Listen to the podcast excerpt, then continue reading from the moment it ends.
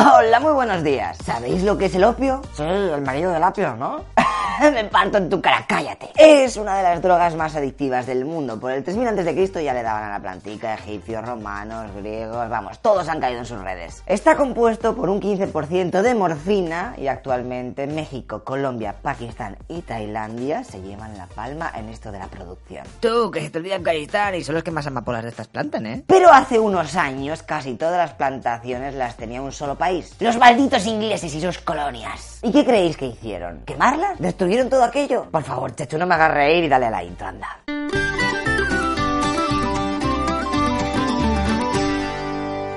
Estamos en 1839, tan solo 18 años después de la muerte de Napoleón. Es como decir, casi antes de ayer. Pero en vez de ser antes de ayer es 1839, ¿me entendéis, no? Bueno, que los imperios europeos quieren comerciar con China, porque saben que ahí hay mogollón de gente y seguro que necesitan mil movidas. Además de que, por ejemplo, los ingleses están muy faltos de té, que ya sabéis cómo le dan a esa mierda, de la seda y la porcelana. Y se la están comprando a los chinos a precio de oro. Y claro, esto hay que igualarlo, que al final con la tontería se van a hacer ricos los asiáticos y a los ingleses les van a dar por saco. Pero es que la cosa estaba porque los chinos solo permitían el comercio exterior a través del puerto de Cantón y había la leche de trámites para conseguir vender cosas allí. Así que como todo era un pateo y los chinos no lo ponían fácil, entró en juego la inteligencia humana. Los guiris, aprovechando que tenían casi el monopolio de todas las plantaciones de opio, empezaron a meter ilegalmente la droga en China. Y así, cual Breaking Bad, se harían de oro. Lo que pasa que se les fue un poco de las manos, ya que la droga pronto se popularizó haciendo yonkis a buena parte de la población. Fíjate cómo tuvo que ser aquello que los campesinos se gastaban dos tercios de su salario en comprar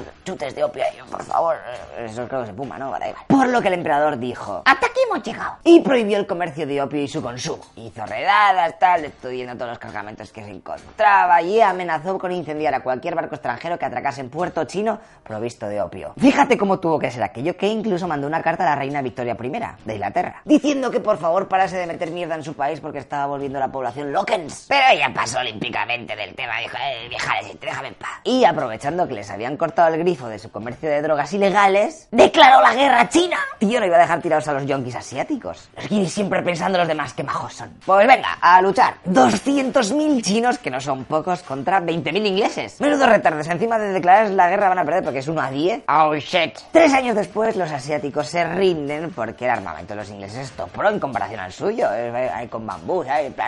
Que te tiro un oso panda, ¿eh? Que está en peligro de extinción, pero yo te lo tiro. Y fíjate cómo fueron los scores. Los ingleses perdieron 70 soldados y los chinos 20.000. My God, qué bestias. Con esta victoria los ingleses obligan a los chinos a firmar el Tratado de Nanking, en donde resumiendo ponían tres cosas. Primero, el comercio volvía a abrirse, pero era al máximo. Se abrieron otros cuatro puertos donde se podían comerciar y el emperador ya no podía decir ni mierda sobre el opio ni sobre nada. Segundo, los chinos tenían que pagar 6 millones en plata por el opio destruido, otros 3 por los simpas de los yonkis y 12 más por los costes de la guerra. ¿Sabes? Que aquí no se paga solo. Esto de, mataros cuesta dinero, ¿sabes?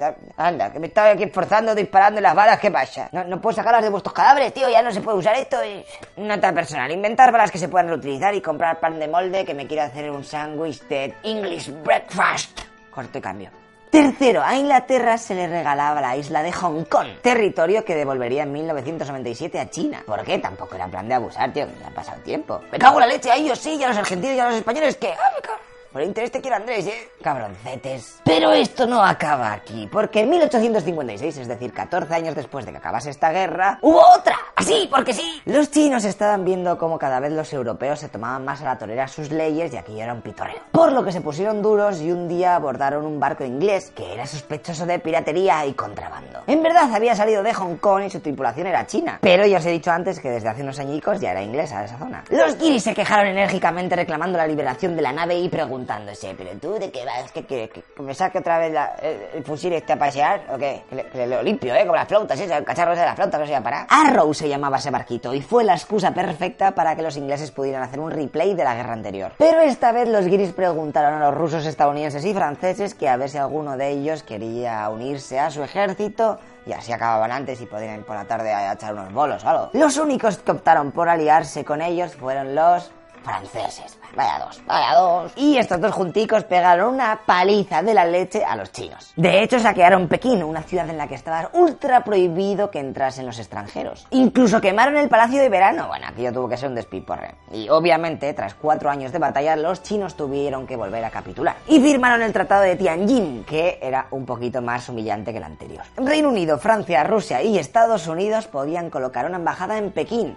hasta entonces una ciudad cerrada, como os he dicho antes. Además, se abrían 11 puertos de comercio más y se garantizaba el derecho a los extranjeros a viajar por el interior de China, algo totalmente prohibido hasta la fecha. También pusieron libertad religiosa, otro porrón de compensación de guerra, bueno, ya os imagináis. ¡Barra libre de ensañamiento! Por cierto, en estas dos guerras del opio se estima que murieron cerca de 60 millones de personas con la tontería. Así que luego no os extrañéis cuando dentro de unos años China declare la guerra a todo el mundo así porque sí. Tienen todo el resquemor dentro ahí, eh, le va a salir del pecho. Una última cosa y ya acabamos. ¿Te suena este logo? Es el de una de las multinacionales encargadas de la banca más grande del mundo. Sus siglas significan The Hong Kong and Shanghai Banking Corporation. Y por si no lo sabes, este banco fue creado en 1865 para administrar todas las ganancias generadas con el tráfico del opio. O sea que fíjate si tuvo que dar dinero a todo aquello. Ahora que ya hemos acabado y estamos tristes por lo sucedido, es un buen momento para saber un poco más sobre los grandes genocidas de la historia. Y aunque dos de ellos al final se odiaron bastante, es curioso como al principio fueron aliados. Supongo que compartían aficiones como campos de exterminio y de trabajo y todo eso. Hay muchos debates sobre quién fue peor, Stalin, Hitler o Mao Zedong. ¿Pero de verdad importa? Los tres eran unos losers, hijo de puta malparios. Pero de todas maneras vamos a aprender un poco más de su vida en la próxima historieta de la leche, ¿vale? O sea que está atento al canal, comparte esto, da likes, da like, que si es gratis, ¿sabéis? Venga, tíos, nos vemos en unos días. ¡Hasta luego, loco pizzas!